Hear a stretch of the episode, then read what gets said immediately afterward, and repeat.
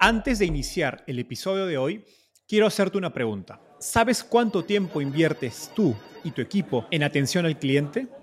En el mundo de las startups, donde cada segundo cuenta y cada cliente es importante, Zendesk se convierte en tu aliado perfecto. Es como tener un equipo de superhéroes de atención al cliente a tu disposición. Zendesk es una plataforma omnicanal que integrará todos tus canales de comunicación como WhatsApp, email y redes sociales en un solo lugar. Gestiona tickets, ofrece una gran experiencia, aumenta tus ventas, pero sobre todo Construye relaciones cercanas con tus clientes gracias a Zendesk. Como beneficio exclusivo por ser parte de la comunidad startupeable, podrás probar el CRM de Zendesk completamente gratis por 6 meses. Y si decides continuar, tendrás 15% de descuento en tu primer año de contrato. Lo mejor de todo es que Zendesk escala de acuerdo a tus necesidades. Desde la oficina prestada donde empezaste hasta la compañía global que quieres construir. Compañías globales como Slack, Shopify y Airbnb confían en Zendesk para su atención al cliente. Ahorra tiempo, dinero y mantén felices a tus clientes. Encuentre el link con la prueba gratuita en la descripción de este episodio. Hasta hace unos años el cambio climático era un campo donde solo los gobiernos y corporativos jugaban un rol importante. Pero recientemente las startups en distintos sectores como energía y agrotech han empezado a tener un rol más protagónico.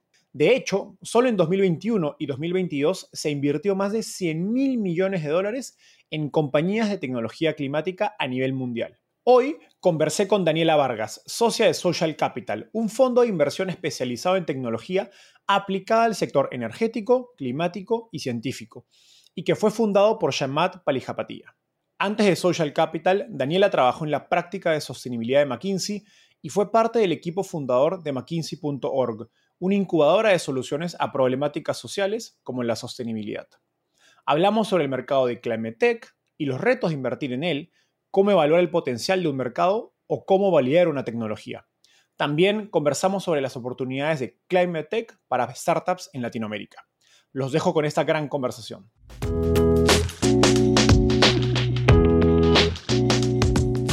Hola, mi nombre es Enzo Cavalier y soy un convencido de que el emprendimiento en tecnología es una oportunidad histórica para resolver los problemas más urgentes de Latinoamérica. En este podcast conversamos con emprendedores e inversionistas de las startups más impactantes de nuestra región para descubrir cómo se idearon, escalaron y levantaron venture capital para solucionar problemas tan grandes como la educación, las finanzas y la salud. Recuerda visitar www.startapeable.com donde encontrarás todo un ecosistema de recursos para tu camino startup. Hola Daniela, ¿cómo estás? Bienvenida al podcast. Hola Enzo, muy bien, muchas gracias. ¿Y tú? Feliz de tenerte. No, hombre, gracias por invitarme. Genial, no, encantado ya varios meses que lo habíamos agendado, así que feliz de, que, suceda. Daniela, empecemos con un poco de historia. Cuéntanos cómo llegaste al fascinante mundo de las startups y al mundo del climate tech o tecnología climática. Em, pues mira, fue un poquito por happenstance, la verdad. Fue un poquito uh, azaroso.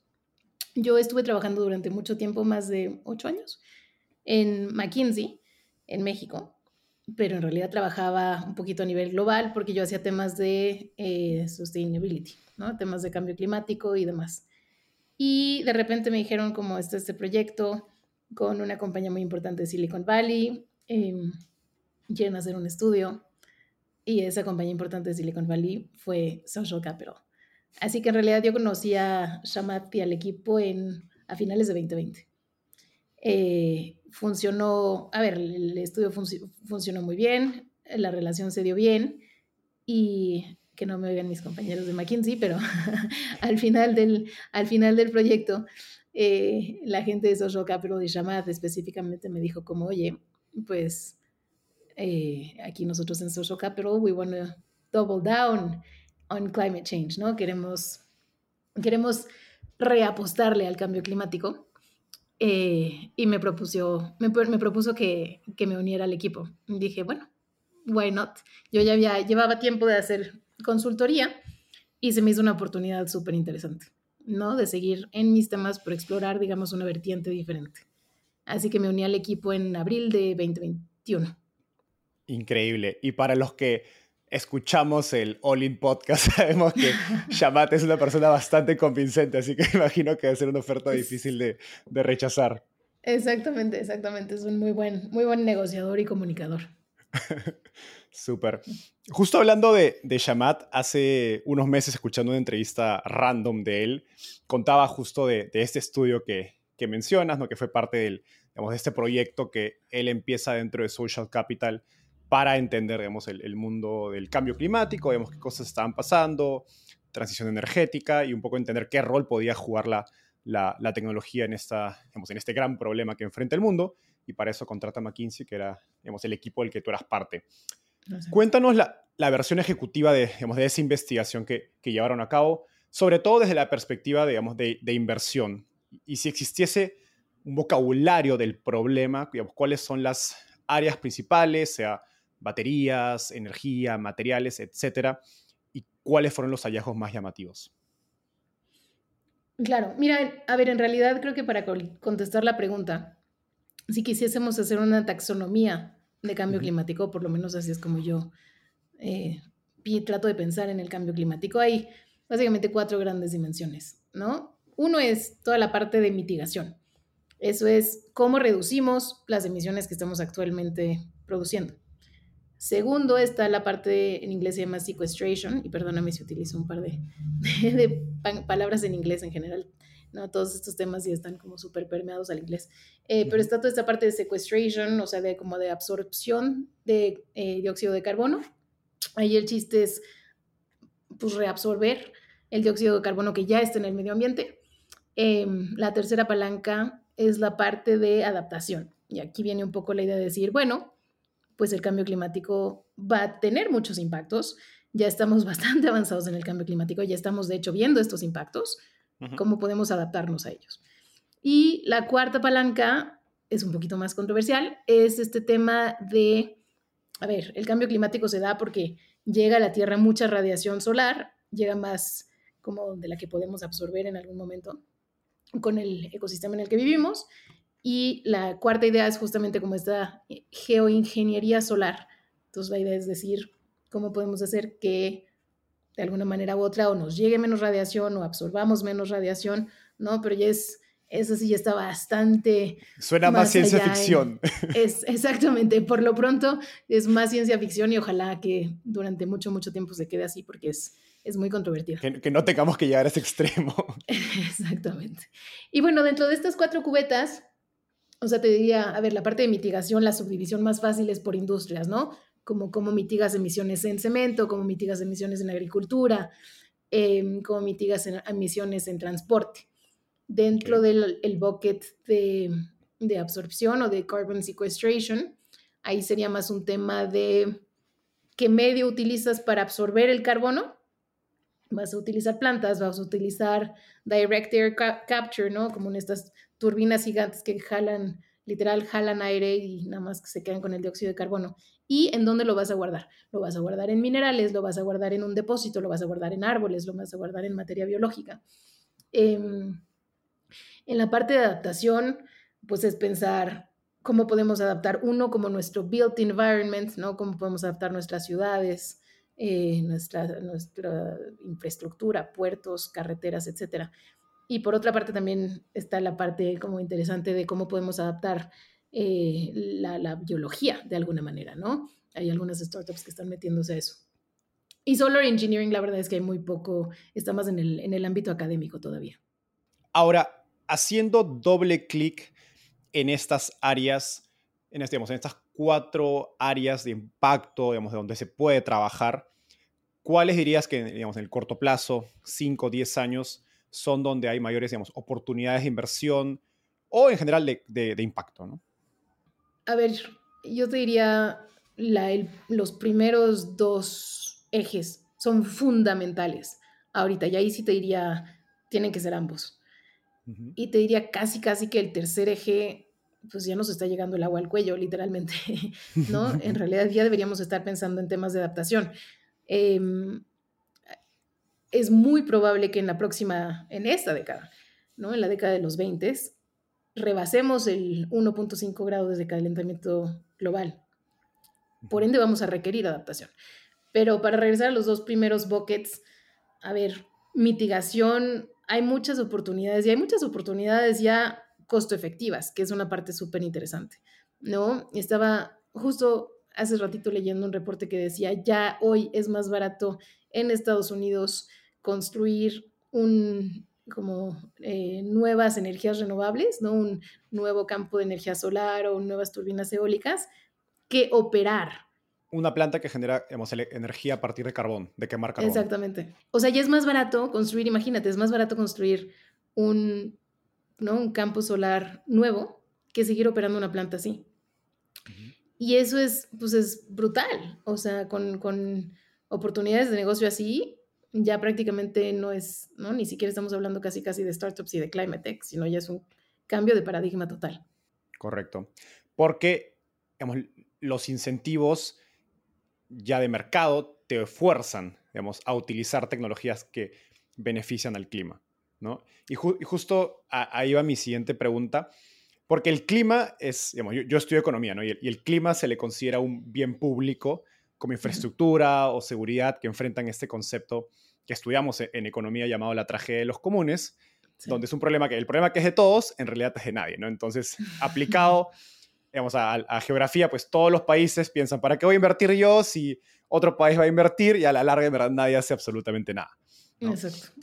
Entonces, llevándolo un ejemplo práctico, y creo que es lo que estabas mencionando, pues no existen incentivos o existen pocos incentivos para que empresas inviertan en tecnologías sostenibles o limpias, porque solamente si tienen que adoptar esas tecnologías implica más costos, más inversión para ellos y altera pues su, el, digamos, el, curso eh, normal de su negocio, a menos que sean digamos, por regulación, como el caso de, digamos, de Europa, de Estados Unidos, que se ha empezado a empujar, o pues hay eficiencias enormes como el caso que mencionas, donde ya se vuelve obvio adoptar la tecnología. En este contexto, ¿cómo piensas acerca de, digamos, de la formación de mercados en Climate Tech? Porque no, hay mercados que creo que no son tan obvios, donde dices, sí, acá se está gastando tantos billones de dólares, acá se gastan no tantos cientos millones de dólares. Entonces me imagino que al momento de invertir tienes que pensar, ok, ¿cómo este mercado se puede desarrollar en los siguientes 5, 10, 20 años eh, para definir si, un mercado es atractivo o no? Creo que primero que nada, eh, pues al final del día sí acaba siendo un tema de supply y demand, ¿no? Justo acaba siendo un tema de supply por la parte que estabas mencionando de los costos. O sea, ahí sí necesitas sí o sí que en algún momento tus unit economics, ¿no? O sea, eh, las economías del producto mismo funcionen. No necesariamente tienen que ser hoy costo eficientes. Justamente creo que todo ese es el, modelo de las startups. Pero sí tienen que tener algún tipo de beneficio. Entonces, por ejemplo, tú hablabas de eh, a ver, que sean tecnologías muy eficientes o que sean, que haya eh, apoyo público de políticas públicas muy grande. Creo que también hay una parte, eh, estamos viendo todos estos commitments que hacen empresas tipo con tu Coca-Cola, en donde ahí viene más de ser un B2C, ¿no? O sea, de ser un negocio como consumer facing y tener que, pues, comprometerte porque la verdad es que el mindset de los consumidores ya está cambiando. Entonces, está esa parte como de supply de los costos y, la demanda, digo, son esas tres palancas, ¿no? Un poco políticas públicas que estás obligado a hacer, qué es eficiente hacer hoy, ¿no? Lo que hablamos del el ejemplo de, eh, de, las carboeléctricas.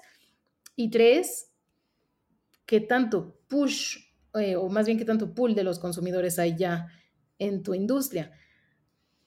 Y ahí lo que puede ser interesante y algo, cosas que hemos visto es pues claro que hay em, productos tipo toda esta industria de proteínas alternativas, ¿no? Beyond, Beyond Meat, eh, Impossible Foods, etcétera, en donde son más caros que la opción normal, pero hay tanto push, digo, tanto pull, perdóname, de los consumidores que, eh, pues, de facto se hace un, un mercado, ¿no? Encuentran su product market fit.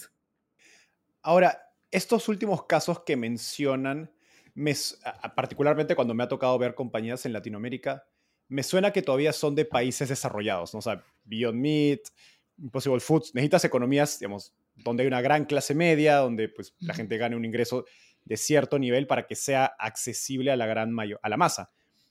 En mercados emergentes, donde también se genera buena parte de, estos, digamos, de, la contaminación, sea por alimentación u otros métodos, no existen esos incentivos todavía, ¿no? Entonces, me parece interesante porque sé que ustedes también no invierten solo en países desarrollados, invierten también fuera. ¿Cómo, piensas en esos casos acerca de, de, de los mercados?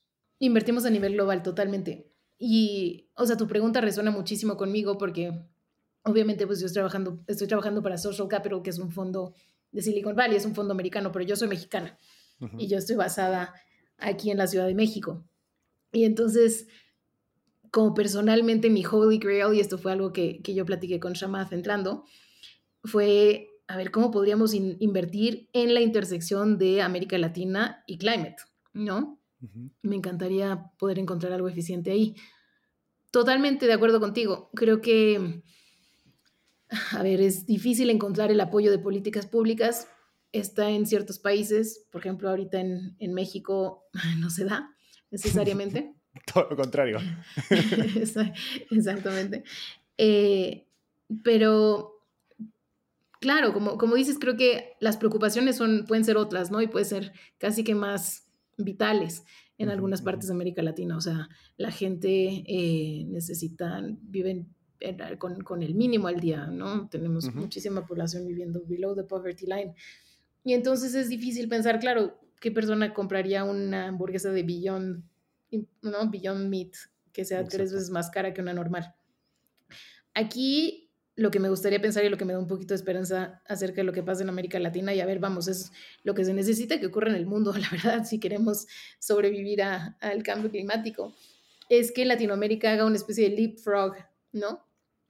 De eh, una industrialización así súper seria y súper brutal eh, con base en energías fósiles. Entonces, por ejemplo, startups súper interesantes que he visto en este espacio son startups que están apostando por movilidad en el sector y diciendo, a ver, eh, América Latina y por ejemplo en África también pasa esto. Son dos continentes en los que la gente se está enriqueciendo, va a, empezar a comprar autos. ¿Por qué hacer que compren, que esa gente siga comprando autos eh, de, combustión interna, no? este, esta startup en, Brasil que en algún momento se llamó Leoparda, ya no me acuerdo ahorita cómo se llama, cambiaron de nombre, pero justo ellos a lo que le están apostando es a electrificar toda esta flota de eh, motos, ¿no? Que usan los repartidores de Rappi y los de Uber Eats y eh, los de mensajería de Didi, Pizza Hut, etc. Se me hace una propuesta de valor súper interesante, ¿no? Decir como cómo podemos empezar a a, justo pues atacar un poquito como por el punto de vista de, eh, la economía, ¿no? Ya que las palancas de política pública y de pool de los consumidores no necesariamente están ahí. Buenísimo. Ahora, hablando, siguiendo por la línea de, mercados, he escuchado a Shamat decir múltiples veces que el próximo trillonario será un emprendedor en transición energética. Eso me parece algo que, que me vuela la cabeza cuando lo escucho. Explícanos digamos, para Social Capital, ¿qué es tan interesante acerca del mercado de, energía y, cómo un emprendedor debería pensar acerca de, esta oportunidad? O sea, totalmente de acuerdo. Yo lo he escuchado también decirlo muchas, muchas veces. Es una especie de mantra. Y la verdad es que es uno de los mantras por los cuales yo me uní a Social Capital. Estoy completamente de acuerdo con lo que dice. Te lo pongo así.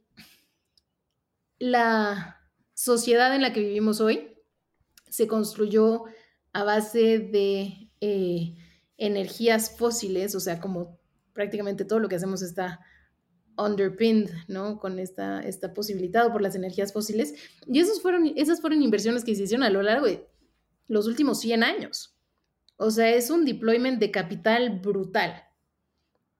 Tenemos que reemplazar, ojalá el 100%, pero bueno, tenemos por lo menos que reemplazar una gran, gran parte de toda esa inversión que se hizo a lo largo de los últimos 100 años esta década.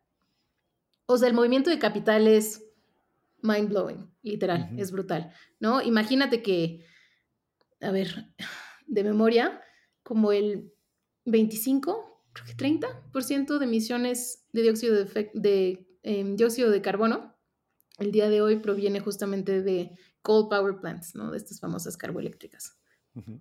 Hay que reemplazarlas todas ya mañana por eh, energía renovable y, baterías, ¿no? Como coupled con, con baterías. Obviamente, a ver, eso va a dejar de lado, e, es una, ¿no? Es un, es un cuchillo de doble filo. Es tanto una oportunidad como un revés. Un revés para toda la gente que invirtió en estos assets de energía fósil que de alguna manera se van a quedar stranded y, la verdad es que se necesitan quedar stranded o tiene que haber algún mecanismo de bailout, no sé, ahí hay eh, temas importantes como de eh, un poco de justicia de transición, pero y, de economics de la transición, pero obviamente tenemos como que movernos y, dejar estos, eh, estos assets super capex intensive a base de energía fósil y crear todo, literal toda una nueva infraestructura que funcione a base de energía, em, de energías renovables. Entonces, esos son millones y millones, o sea, trillones de dólares que se tienen que invertir. Y obviamente, pues esos trillones que se tienen que invertir, alguien se los va a pagar a alguien, ¿no? y ahí está la oportunidad. El mercado de energía creo que es un caso más obvio, al menos para, para emprendedores o para gente trabajando en tecnología, lo vemos más más latente, creo que es más fácil hacer la matemática para decir es un mercado enorme. Em, pero, eh, pues, creo que es mucho más difícil medir el tamaño de un mercado, eh, digamos, e, en problemas donde hoy no se gasta porque no existen soluciones o son muy caras. Eh, creo que el, mejor caso es el de la pues, energía solar, que hace 20 años probablemente ese mercado era inexistente porque era muy caro. Hoy día es obvio, incluso Exacto, hace 10 años y hoy día la gente tiene paneles solares en, casa porque pues, es más barato, como decías, que, que incluso pagar energía y, muy rápidamente uno recupera el, el dinero. Eh, para otros mercados que no son tan obvios como la energía, ¿puedes darnos un ejemplo o explicarnos cómo mides ese, potencial de mercado? Claro, es una gran pregunta y la verdad es que es una pregunta muy difícil. Eh, no te diría que te tengo así como una silver bullet answer, si no ya sería yo la reina de, los mercados de climate tech.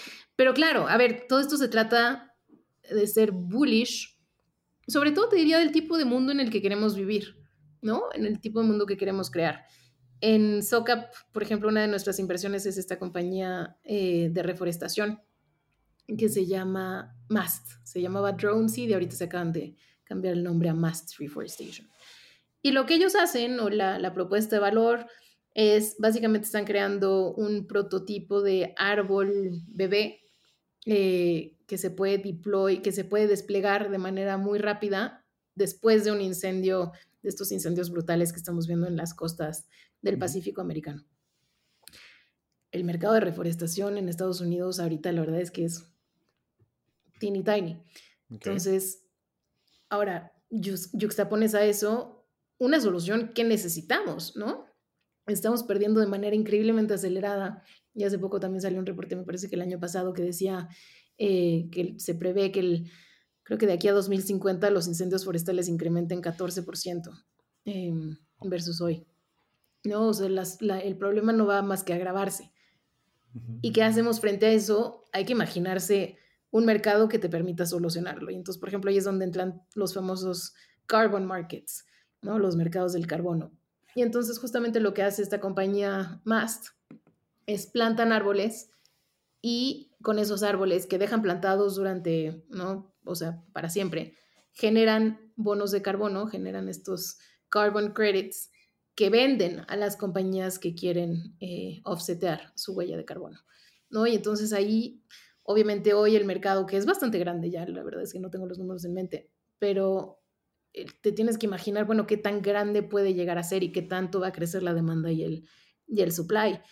Y, y te digo, en paralela de esto, decir, pues es una solución en la que crees o no. Si no, si hoy alguien en un laboratorio inventara la fotosíntesis, o sea, sería la inversión más buscada y más cotizada de Silicon Valley.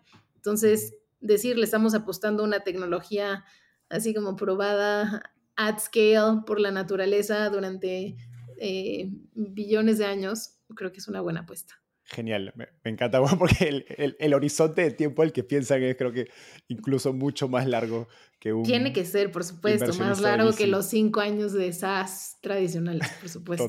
Total, o, de fintech. Siguiendo por, por esta línea y me encanta escuchar cómo piensan sobre inversiones, Digamos, Yamate es, un, es quizás el, uno de los inversionistas más brillantes de los últimos 10 años en tecnología en Silicon Valley. Pues invirtió en compañías como Amazon, cuando mucha gente pensaba que era una locura. Y desde hace tres años se ha convertido en uno de los promotores más vocales, eh, más públicos sobre la oportunidad de, de, climate tech, de Climate Tech. ¿Qué has aprendido acerca digamos, del arte de invertir en los años que llevas trabajando dentro de Social Capital? Esa es una gran pregunta y la verdad es que yo me adentré un poquito en este mundo de las inversiones y tener tanto background de inversiones, ¿no? Yo justamente venía, venía mucho tiempo haciendo consultoría y sobre todo venía más como de la parte de eh, climate y entender casi como cómo la ciencia del clima va a impactar a las compañías. Entonces entrar al mundo de las inversiones fue, fue novedoso para mí y fue súper interesante. A ver, yo te diría, he trabajado no solo con Shamat, sino con mis socios que son todos unos cracks y casi que si te tuviese que resumir Silicon Valley, sería, o sea, cómo hacemos las cosas cheaper, better, faster, ¿no? Más barato, más rápido y más eficientemente eh, o mejor. Creo que ese es así como la, el imperativo de si ves una compañía y te hace sentido lo que van a hacer y están efectivamente haciendo las cosas cheaper, better, faster, pues por ahí puede que sea que haya algo especial. Genial. O sea, ese es su, su principio máximo. Es por, la, por ahora es así como en, en, claro, en lo que yo te resumiría mis, mis dos años de aprendizaje, como, can you make it cheaper, better, faster? Claro. Súper. Y a partir de, de, esto último que dices, me gustaría ir un poco al pasado de, de la historia de, de, Climate Tech como industria, porque si bien hoy día todo el mundo está hablando de, clima, inversiones en, en, tecnología climática, la verdad es que la industria per se no es nueva, ¿no? tuvo una primera ola en, en, 2006 y entre 2006 y 2011 aproximadamente, donde sé que, digamos, viendo algunos datos, se, se, invirtió más de 25 mil millones de dólares en startups enfocadas en clima. En ese momento se le conocía como, como Clean Tech, digamos, en lugar de Climate Tech. Clean Tech Wandoro. Exacto. Sin embargo, alrededor del 90% de esas inversiones murieron, fueron a cero, según algunos datos que, que leí. ¿Por qué crees que en esa primera ola de inversión en tecnología climática eh, fracasó o, no estuvo a la altura de la expectativa que se generó? Yo te diría un par de factores. A ver, las políticas públicas no eran lo que es hoy. O sea, hoy, por ejemplo, tienes estos mm, colosos de políticas públicas que son, por ejemplo, el IRA en Estados Unidos, ¿no? Eh, toda la legislación que hay en Europa. En aquel entonces, pues las políticas públicas eran un poquito menos coherentes o menos sólidas, ¿no? Sí, sí, las había. Em, también te diría que había menos presión de los consumidores, o sea, sí ha habido un, cambio de mindset importante en los últimos, casi que, casi que en los últimos cinco años. Eh, y eso te lo cuento incluso desde mi, o sea, lo, viví yo como consultora, ¿no? Ni siquiera, no, no estuve en Climate Tech Doro, pero desde mi, mi trinchera en McKinsey queriendo hacer sustainability, la verdad es que al principio no teníamos muchos engagements de sustainability. Yo era así como la, la hippie con su bandera verde, ¿no? Que a fuerzas quería trabajar en el espacio y estaba eh, como loca viendo qué se inventaba. Y me fui a la maestría, hice una maestría, también decidí no hacer un MBA, sino que hice una maestría verde en Berkeley de 2015-2017, una cosa que se llama Masters in Development Practice, en el College de Natural Resources. Y regresando a McKinsey en 2017, había ya una explosión de proyectos brutal. O sea, sí hubo, hubo una especie, te digo, de mindset change, casi que te diría, por parte de los consumidores y eso obviamente derivó en políticas públicas muy sólidas, muy consistentes. Ahorita el IRA en Estados Unidos va a invertir más de 400 mil millones de dólares entre 2023 y 2032. 33, eh, ¿no? Es una, es una locura, claro. O sea, los tailwinds de la industria ahorita son, son masivos.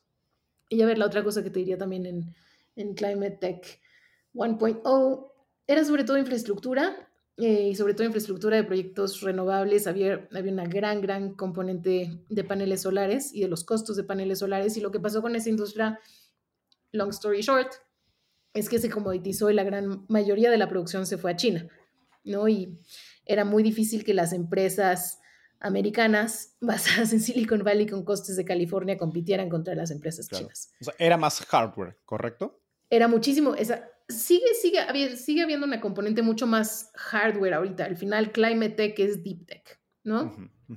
Pero, pero sí, por la parte de costos, pues muy difícil competir contra la China desde entonces. Y lo último, creo que los inversionistas abordaron el Climate Tech 1.0 bubble, o más bien el Climate Tech 1.0 antes de que fuese un bubble, lo abordaron desde un punto de vista justo, a, a lo cual haces alusión todo ese ratito diciendo, a ver, los retornos van a ser igual que los retornos de una inversión en software o los retornos de una inversión en fintech. Cuando no, los mm. retornos en una inversión en climate tienen que tener un horizonte temporal mucho más largo, ¿no?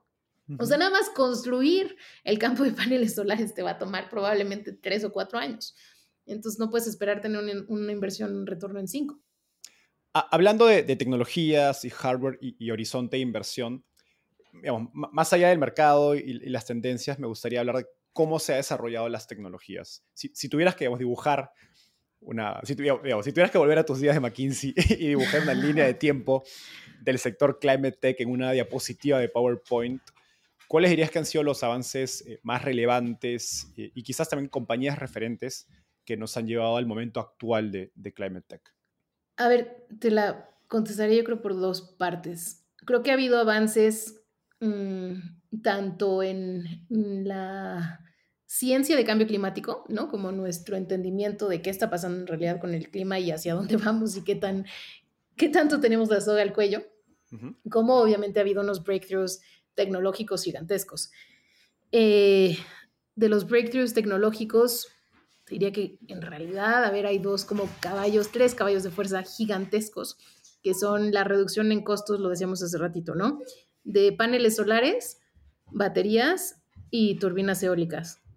Básicamente menos, o sea, una reducción de 80% en, los en la última década. Es una reducción brutal. Y justo algo que tenemos que entender en Climate es que muchas de las soluciones están apalancadas de una electrificación masiva, ¿no? Entonces, por ejemplo, si pensamos en los coches eléctricos, fantástico. Los coches eléctricos dejan de consumir combustible fósil como on-site, pero se alimentan de electricidad. Y si esa electricidad la produce una carboeléctrica, pues, da igual. exacto. O, sea, chance incluso te salga un poquito menos eficiente. Eh, si esa electricidad, en cambio, la produce un panel solar, fantástico, ¿no? Ya redujiste tu huella de carbono tremendamente. Y entonces, justo es, es esta idea de que la electricidad es una, perdón, la electrificación del grid, ¿no? De nuestra eh, red de energía, es una de las primeras palancas que tenemos que jalar para poder aprovechar al máximo muchas de las otras soluciones climáticas. Entonces, por eso esa, la importancia gigantesca de que los costos de baterías y eh, energías renovables hayan bajado tanto. Eh, o sea, básicamente la, digamos, quien consiga hacer esa transición energética está creando el, el AWS, el AWS de Climate Tech, ¿no? La infraestructura. Exactamente. Sobre todo lo, que, lo demás se va a colgar. Exactamente, sí. Sí, sí, sí.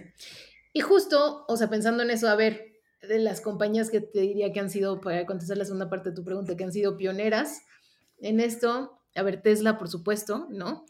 Tesla, y por más controvertido que pueda ser Elon Musk y demás, pero, pero Tesla sí, sí. hizo un step change en pues, la velocidad en la que las otras automotrices mm, legacy, digamos, ¿no? Los Fords y los Toyotas y los GMs, la velocidad en la cual ellos sacaban vehículos eléctricos. O sea, ahí sí hay un claro, casi que pre y post Tesla, ¿no? Si hiciéramos el caso de estudios como el baseline hipotético de sin Tesla, creo que seguiríamos ahorita en 0.05% de las ventas de, coches nuevos.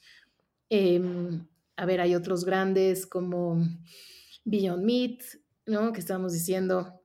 Y bueno, obviamente tuvieron todas estas cosas de, de eh, su salida a bolsa y, la, caída de los stocks, pero sí, es, sí, sí son estos como casi, casi que mindset change em, que se crean a nivel de que creo que ayudan un poquito a, lo que estábamos diciendo en el punto anterior, ¿no? A reforzar esta idea frente a los consumidores, ¿no? A ver, change has to happen now. Y todo eso genera una especie de círculo virtuoso importante. Incluso te diría, hay compañías no tradicionalmente en el espacio de climate, por ejemplo, un Stripe, que han jugado un rol súper importante dentro de Climate Tech. Stripe, esto me parece, yo no sé si fue 2021 o 2022, creo que fue el año pasado, levantó un fondo que se llama el Frontier Fund de, eh, de mil millones de dólares para comprar de manera adelantada o diciendo, o sea, como como comprometiendo capital. exactamente, comprometiendo capital, comprometiendo mil millones de dólares para decir vamos a comprar em, carbon credits a partir, generados a partir de eh, Direct Air Capture, ¿no? Que es esta tecnología de captura directa, no sé cómo se traduzca al español, pero imagínate que son básicamente como ventiladores que están constantemente circulando aire y que, y que extraen el dióxido de carbono. A ver, y no, no necesariamente tienen que ser ventiladores, no, si no me va a matar mi gente de tech, sino también puede ser, lo puedes poner directamente como en la chimenea de alguna fábrica. Pero es esta idea de vamos a pagar, así sea a precios, justamente regresando un poquito al tema de economics, así sea a precios faraminosos hoy, nosotros como ponemos la demanda eh, ahí para generar una industria de tech, ¿no? Y Stripe en realidad, pues, es una, industria de pagos. Buena parte de, las soluciones de, Climate Tech tienen un componente fuerte en el mundo real, como, como decíamos, es hardware eh, o científico o, lo que se llama deep tech. Eh, y bueno, en, estos, digamos, este tipo de tecnologías, los ciclos de desarrollo son considerablemente más largos, es más difícil obtener feedback, digamos, de, de, clientes o potenciales usuarios y por lo tanto es más difícil paliar mercado en comparación a, software donde empezar lean eh, es mucho más fácil, se puede hacer un MVP con poco dinero, incluso sin levantar capital. ¿Cuánto puede tardar el desarrollo de estas tecnologías hasta que sean comercializables y, y bajo ese digamos, marco, cómo evalúas Product Market Fit cuando quizás no hay ventas ni clientes? Te pondría de ejemplo en la industria de la energía nuclear de fusión, ¿no? Esa lleva por lo menos 20, me atrevería a decir 30 años en investigación. Y apenas el año pasado hubo un breakthrough gigantesco en donde con la primera reacción de fusión, o más bien en donde fue la primera reacción de fusión en la que se logró generar más energía de la que se metió al sistema. ¿no? O sea, breakthrough gigantesco. Pero that has been in the making. O sea, literal, me acuerdo yo de estar en secundaria y de oír así como de alguna tecnología mística, de si lográramos eh, generar fusión nuclear, que es en realidad lo que pasa en el Sol, ¿no? Si lográramos crear ese tipo de, o como harness, este tipo de energía, wow, sería la panacea, porque entonces obviamente la idea detrás de eso es que eh, los costos de la, de, ¿no? Del kilowatt hora se vayan hacia cero, ¿no? El costo de producción de la energía sea, sea marginal. Entonces, así como qué tanto tiempo te tarda, a ver, si la apuesta es una tecnología tan longeva como eso, puede tardar literal décadas. Ahora, si la apuestas a la compañía, imagínate, le apuestas a la compañía que lo logra, que lo desarrolla y que hace un breakthrough tan gigantesco como eso, pues you hit jackpot. Entonces creo que depende un poquito de, de tu perfil de riesgo. Eh, tengo yo por aquí, mira, déjate lo enseño, pero tengo yo por aquí mi, mi hojita de Technology Readiness Level, que justamente es algo de lo que se habla muchísimo en, en Deep Tech y en Climate Tech, ¿no? Entonces hablas con gente que está haciendo cosas literal en un laboratorio y entonces les dices como, te lo mando luego como exhibit. Pero les dices como, bueno, ¿en qué, en qué etapa del termómetro de Technology Readiness Level estás? Y sí, puede tardar mucho, mucho tiempo. Cuando, cuando hablas de, de fusión, mi, mi mi mentalidad nerd me lleva a pensar en la, en, en la película de Spider-Man 2 de Tobey Maguire. donde, el, donde, el doctor, donde el doctor Octopus o Octavio crea, crea un sol. Claro, claro, Exacto. Eh, pero sí, es fascinante. Pero como dices, lleva décadas eh, haciéndose. Bueno, el año pasado por primera vez se logró producir energía. Y es gracioso porque es, es nada energía, pero ya el hecho O sea, pero el delta, exacto, el delta de que sea, sea, positivo. O sea, que teóricamente se ha probado que se puede hacer. Ahora la pregunta es, ok, si ese, no sé, 0.1% lo multiplicas por pues millones, estás hablando de muchísima energía que se está creando de absolutamente nada. Ahora, em, hay, una frase que, que, me gusta mucho de Chris Saka, que es un, eh, un inversor de Silicon Valley. Claro, de Lower Carbon Capital.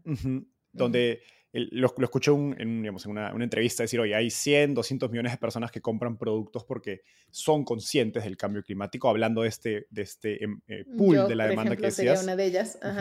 Y él dice, pero yo pienso en cómo llegar productos mejores y más accesibles a los 7 mil millones digamos, de habitantes que hay que pues, no les importa o no están pensando en cambio climático, ¿no? Entonces me, me encanta porque eh, expresa esta, digamos, una de las limitantes, creo, de, la, de sostenibilidad como, como movimiento, como tecnología incluso. Eh, cuando piensas en, digamos, en los retos de las startups, digamos, de tu portafolio para escalar Climate Tech, ¿cuánto tiene que ver con, con distribución versus la capacidad de crear un producto pues, súper barato que realmente alinee incentivos para que los consumidores compren el producto simplemente porque es mejor?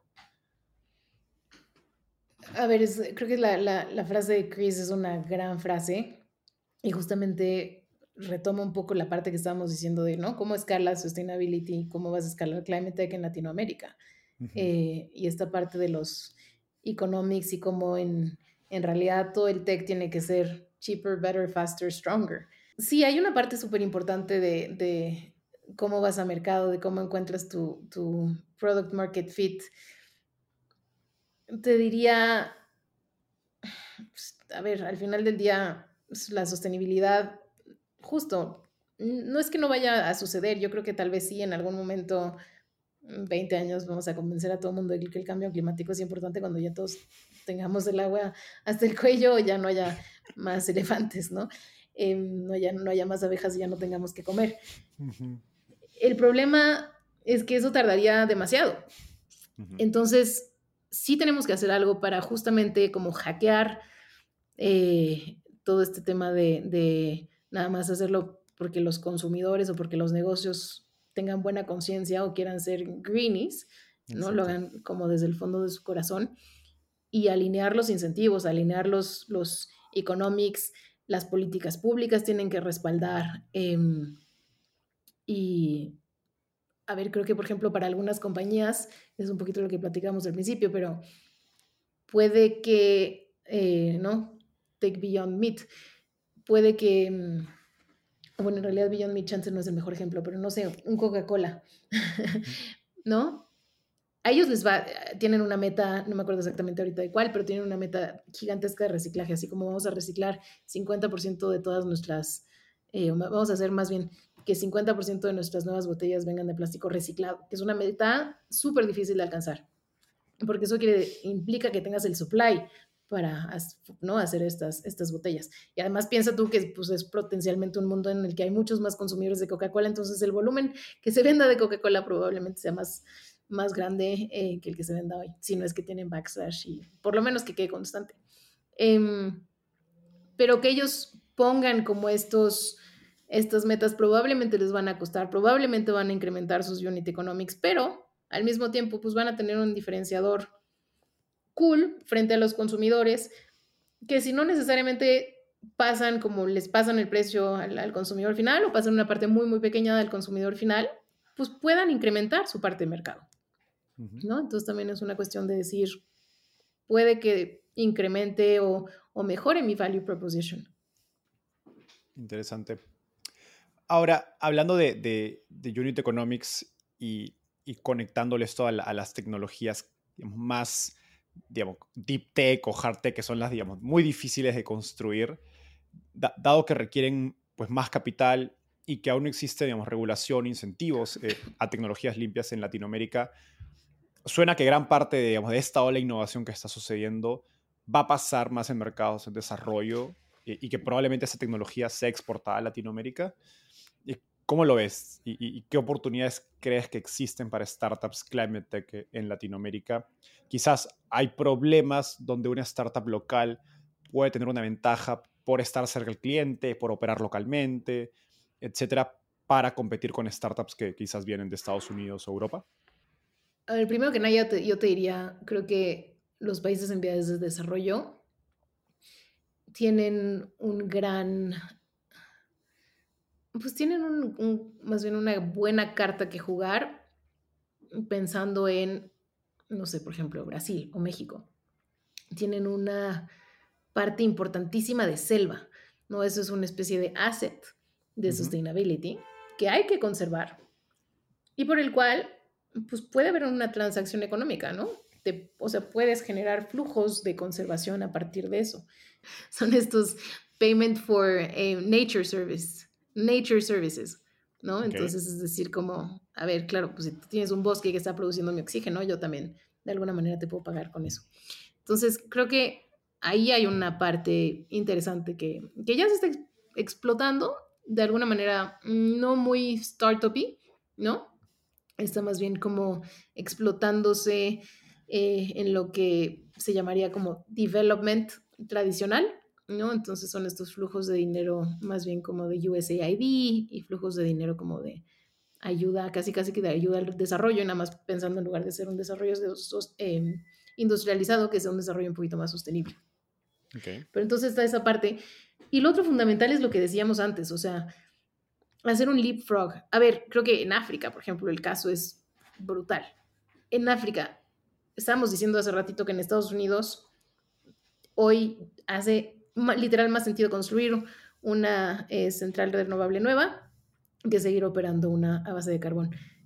En África, no, no, no me sé el número como top of mind, pero en África tienes un número gigantesco de gente que ni siquiera tiene ahorita acceso al grid, ¿no? Entonces, o sea, sería un sinsentido total ir allá a construir más carboeléctricas. Necesitamos hacer un leapfrog y que allá se construyan, más bien el, el grid se forme a partir de energías renovables. Y a ver, podemos incluso ser como súper disruptores, también pensar, ¿do we really need to have a grid? O sea, necesariamente tenemos que tener un, un grid, ¿no? Podríamos también pensar en un modelo muchísimo más descentralizado de energía, en lugar de ponernos a construir unas líneas gigantescas de transmisión que son súper costosas, requieren mantenimiento, etcétera, etcétera, ¿no? también es como cómo podemos jugar con estas ideas eh, y apalancar estas tecnologías en estos países. A tu punto de, ahora, cómo se transfieren, eso es, una parte súper interesante. Eh, hay una serie nueva que no sé si has visto en, Apple TV que se llama Extrapolations. Mira, de ese nombre sí me acuerdo. Pero se llama Extrapolations y es justo esta serie de cambio climático. Okay. Eh, yo estaba súper interesada por verla y súper emocionada. La verdad es que, spoiler alert, no me gustó nada, pero la encontré demasiado simplista. Pero tiene, tiene un buen punto y tiene un punto interesante en donde eso lo aprendes en el primer capítulo. El como millonario de la historia, ¿no? Digamos casi casi que el equivalente del Elon Musk de la historia, es un cuate que desarrolla unas patentes gigantescas de desalinización de agua y de purificación de agua. Okay y tiene, las tiene bajo patentes. Y entonces ahí casi, casi que hay una especie de dilema ético, ¿no? Decir, again, a tu punto de, this is a tragedy of the commons, o sea, no es que, no, yo Estados Unidos vaya a limpiar todas, todas mis emisiones y entonces ya me quedo en mi cachito de cielo y de atmósfera que está limpia, no, pues me van a llegar las emisiones de México y me van a llegar las emisiones de India, las emisiones de China y todo se va a combinar en nuestra atmósfera. Entonces, sí tiene que haber un transfer de, y esto soy yo, ¿no? No social, pero, pero sí tiene que haber algún, de alguna manera un transfer de, de patentes, porque, ¿no? This is, this is about making money, claro, pero this is also about saving the status quo de la humanidad. ¿Tienes algún ejemplo de compañías que creas que están haciendo cosas interesantes como para prenderle idea Ah, y quizás no necesariamente en Latinoamérica, pero en África o India o otros países emergentes, acerca de qué cosas o qué ideas son posibles de desarrollar eh, en, países en, desarrollo, en vía de desarrollo. Como ver, los, los vehículos de dos ruedas y tres ruedas ya están prácticamente a paridad, o sea, el costo total de eh, ownership, ¿no? El costo de, de, ser dueño de estas tecnologías, pues ya te sale igual tener una de combustión interna y una eléctrica. Entonces, como ahora lo, que sí va a ser diferente son los costos iniciales eh, de la tecnología eléctrica van a ser mucho más altos. Entonces, ¿cómo ajustamos la balanza o cómo ajustamos los flujos de capital, los flujos de dinero para que la gente se incline más por las tecnologías eléctricas. Entonces ellos me parecen súper interesantes. Y así como ellos, hay, hay también eh, un par de competidores en, en África. eh, platiqué yo, shout out, pero platiqué yo, por ejemplo, con esta empresa súper cool que está en Irapuato, Irapuato, México, que se llama Polybion. Y ellos están haciendo una eh, piel sintética, una, una especie de bio leather, okay. a partir de bacterias. Eh, y pues un poquito regresando al punto de los costos.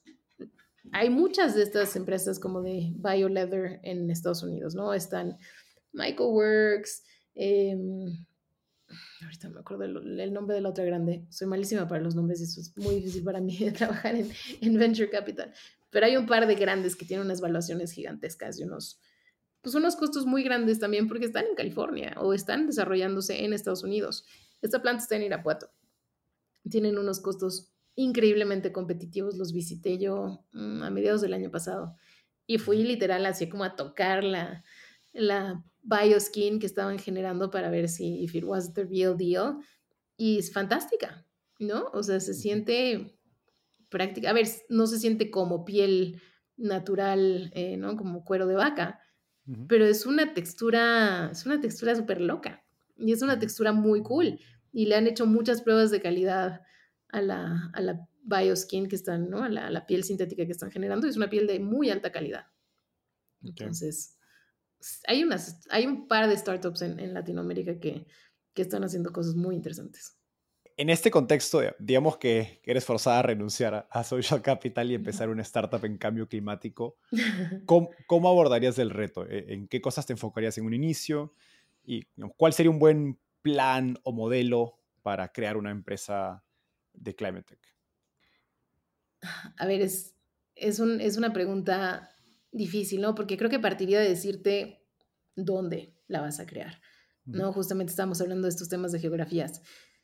En Estados Unidos, en Europa, tienes unas, no solo políticas públicas, o sea, no solo como apoyos gubernamentales, sino que también hay 800 mil aceleradoras y un ecosistema súper fuerte y súper robusto apoyando a las startups de cambio climático, ¿no?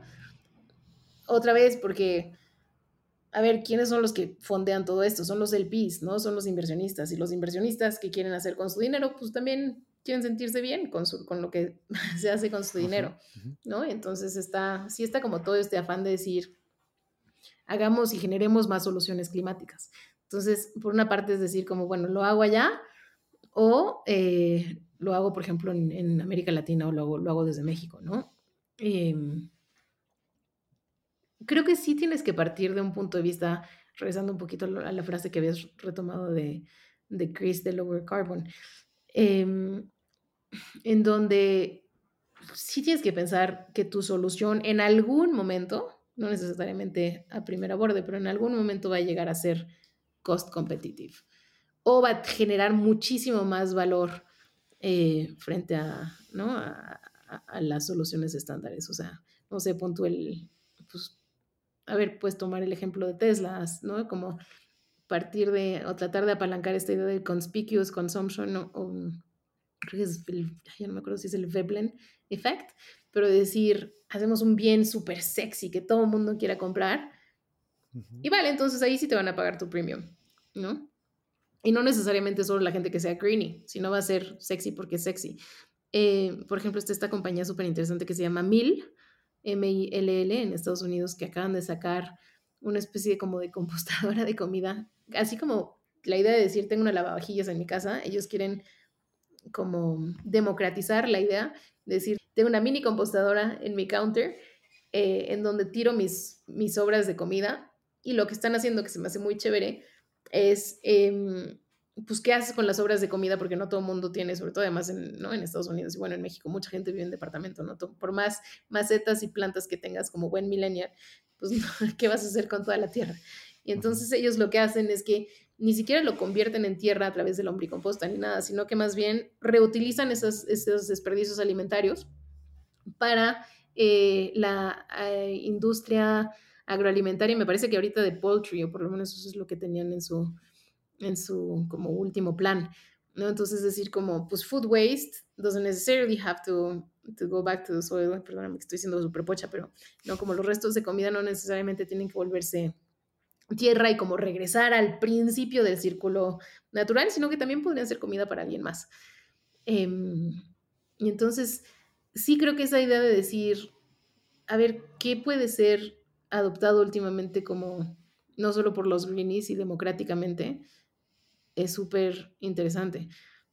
Ahora, no sé, hay, lo que es difícil de Climate es que hay tantas cosas que hacer en Climate, o sea, Climate es literal así como que eh, juega a, eh, ¿no? A, través de o corta todas las categorías. Entonces tienes desde cómo descarbonizas, exacto, cómo descarbonizas eh, el transporte, ¿no? Cómo descarbonizas los aviones, cómo descarbonizas la agricultura, cómo descarbonizas em, la producción de acero, cómo descarbonizas la manufactura. Súper interesante. Y, a ver, regresándonos hasta el principio de la discusión, creo que una de las cosas que sí he visto yo, o más bien que no he visto, tristemente, eh, que he visto muy poco, es que no hay casi nadie haciendo nada en adaptación. O sea, estamos así como en un coche de carreras, jugándonosla a que vamos a llegar a la meta, estamos yendo rapidísimo, y nadie le ha puesto bolsas de, no, bolsas de aire al coche. Entonces creo que también por ahí puede, puede haber una idea, decir, a ver, es muy probable que en esta, en esta década, o sea, en los, en los 20, ¿no? De aquí a 2030, sobrepasemos los 1.5 grados de cambio climático.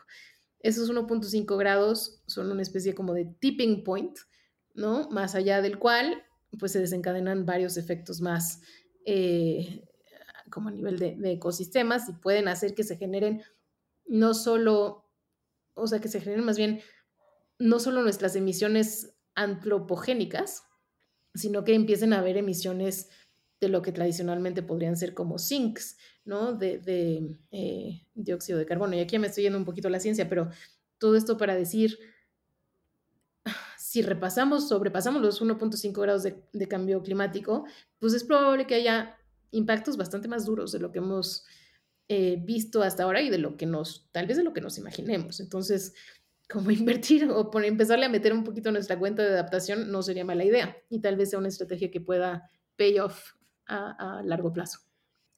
¿En cuál de estas industrias ves un mejor timing? Y particularmente quizás en, en Latinoamérica y en México, porque muchas de las industrias que has mencionado, pues tienen sus propios ciclos de vida, ¿no? Algunas están más abiertas y están buscando cómo adoptar eh, políticas sustentables o tecnología.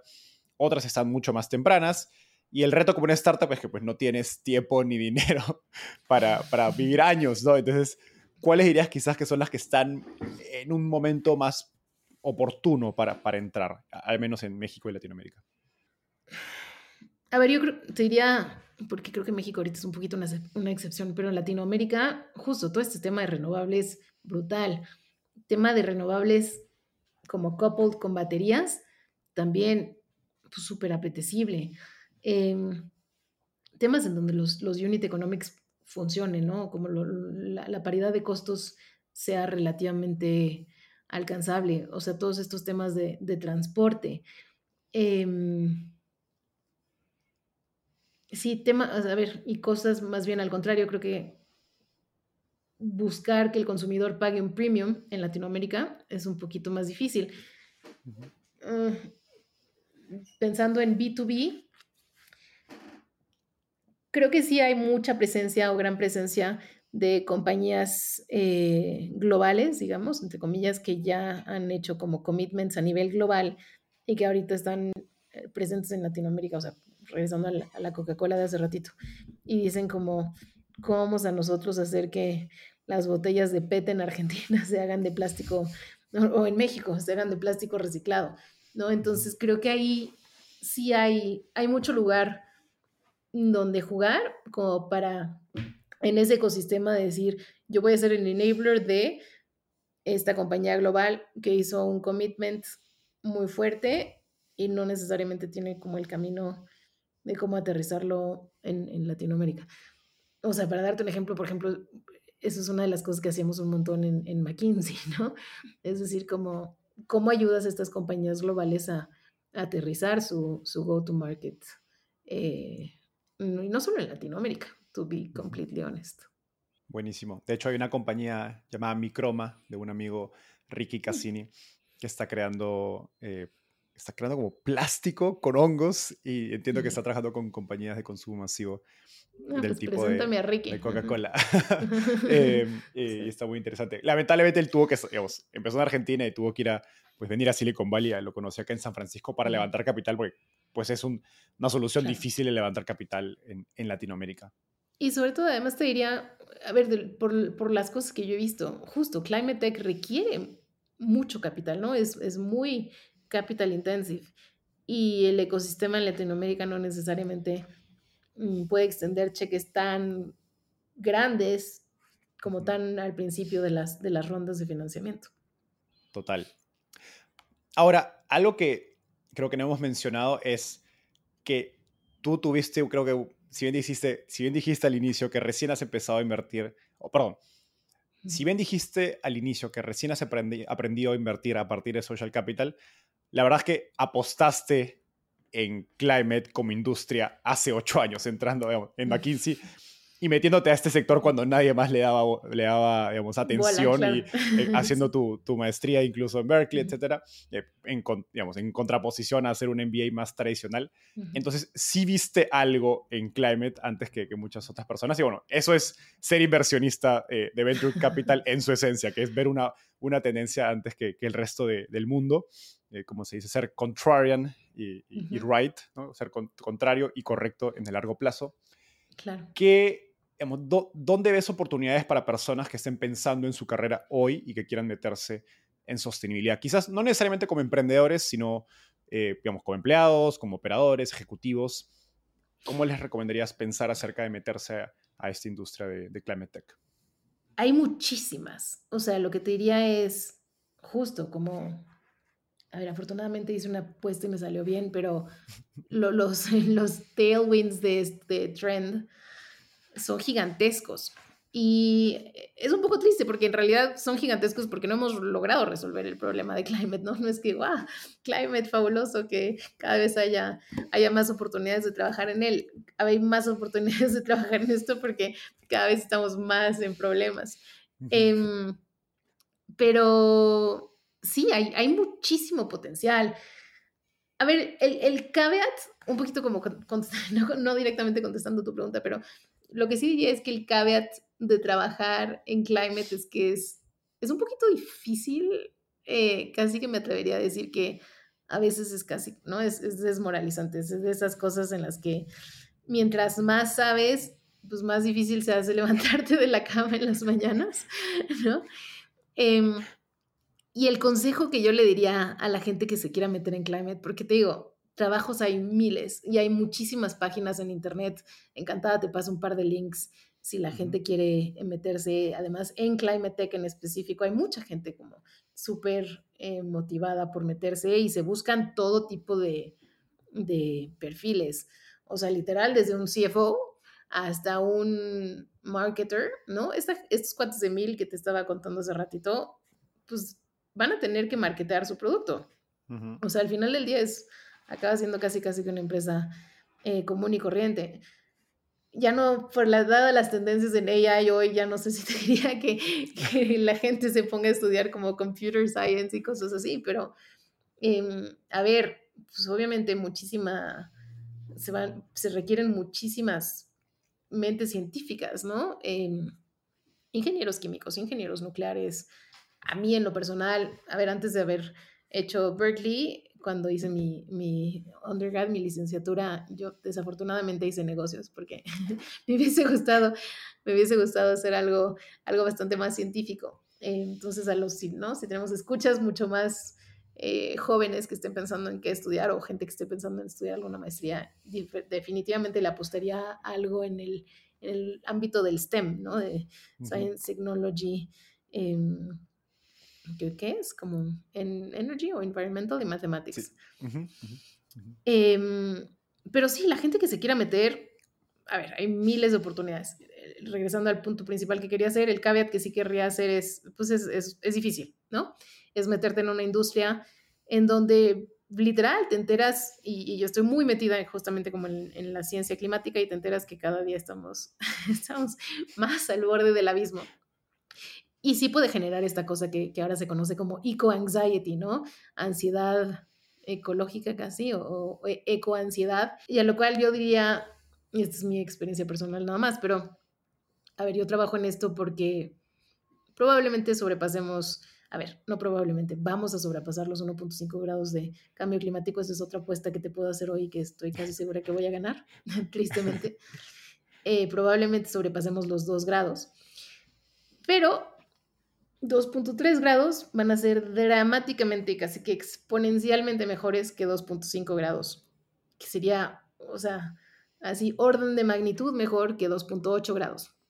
Y entonces literal yo me levanto cada mañana, ¿no? Como para shave ese, ese porcentaje, para intentar decir como, bueno, pues contribuí con mi granito de arena y estoy tratando de, de ayudar a, a reducir decimal de porcentaje por decimal de, por, de, más decimal de incremento en temperaturas por decimal de incremento en temperaturas. Me, me encanta lo, lo, que dices. En, en, Estados Unidos hay una frase que traducía es la ignorancia es una bendición. Entonces, para los que no estamos metidos en Climate Tech, somos los ignorantes que no tenemos la ansiedad de lo sí. que está, de lo que está por, por pasar. Y bueno, a quienes nos, nos están escuchando, estudien, si son jóvenes, estudien carreras de ciencia, tecnología y matemáticas. Totalmente. Se los dicen dos personas que no lo hicieron, pero, pero se arrepienten de, haber, de no haberlo hecho, eso estoy seguro. Eh, Dani, llegamos al segmento final. Esta es una ronda de preguntas rápidas. Te voy a hacer una pregunta y me tienes que responder Dispara. en menos de un minuto. Uh -huh. Si tuvieras que empezar a invertir de nuevo desde cero, ¿cuál sería el principal consejo que te darías? Eh, aprende de capital markets, que eso sí es y perdón, cuando me hiciste hace ratito la pregunta acerca de qué has aprendido también en, de, de, invertir en, en, social capital, tenemos una parte muy importante nosotros también como de capital markets, es decir, como de eh, etapas mucho más tardías de la inversión. Mercado público. Uh -huh. Exacto, mercado público. A ver, cuando uno hace una startup, espera que se vuelva un unicornio y ese unicornio se vuelve unicornio cuando sale al mercado público. Entonces es muy interesante no solo entender, bueno, ok, este es el mundo de la startup hoy, sino cómo se tiene que llegar a ver para entender cómo, ¿no? Cómo haces el bridge, el puente uh -huh. entre esos dos puntos. ¿Cuál ha sido el libro más influyente en tu camino por el mundo de las startups? es de literal, es mi Biblia y lo tengo en mi escritorio. Le vamos a hacer un poquito aquí de publicidad. Para quienes nos están viendo en YouTube. Exacto. Es Venture Deals eh, y es literal es la Biblia de las inversiones. O sea, para mí que venía sin, sin tener mayor background de esta industria, ha sido muy, muy bueno. Finalmente, ¿qué te gustaría cambiar del mundo de las startups en Latinoamérica? La política pública. ¿Por qué? Eh, o sea, me gustaría justo que hubiese muchos más tailwinds de política pública en Latinoamérica. A ver, y, y aquí no, no, lo mencionamos en la entrevista y creo que justo esta podría ser toda una arista más, pero Latinoamérica tiene muchísimos recursos. México es el, creo que segundo, tercer país con más potencial solar en el mundo apalanca eso para una economía del hidrógeno. Súper interesante. Somos, hay, hay, esta frase de, en Perú la decimos, ¿no? Somos un mendigo sentado en un, barco, en un banco de oro. Literal, literal, qué buena frase, literal. Y creo que aplica para, para varios países de Latinoamérica. Totalmente de acuerdo. Daniela, eso fue todo por hoy. Gracias por el tiempo, ha sido un gustazo charlar contigo. Buenísimo. No, hombre, por favor, un, una, o sea, súper contenta de haber estado aquí, la pasé muy bien. Muchísimas gracias por la invitación. Y Gracias. ojalá que, que eh, hagamos que más gente se meta al mundo del climate tech. Seguro. Bye, nos vemos en el próximo episodio. Chao, chao.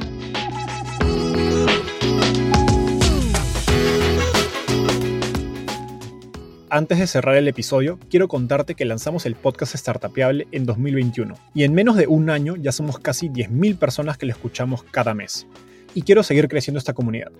Por eso, si escuchaste este episodio y te gustó, ayúdanos contándole a un amigo, familiar o colega. Suscríbete y déjanos un review en Spotify o Apple Podcasts. De hecho, me gustaría saber quién eres y por qué escuchas el podcast. Mándame un mensaje sencillo a enzo.startapeable.com o por Twitter a arroba enzocavalier contándome por qué escuchas el podcast Startapeable y cómo te ayuda en tu empresa o trabajo.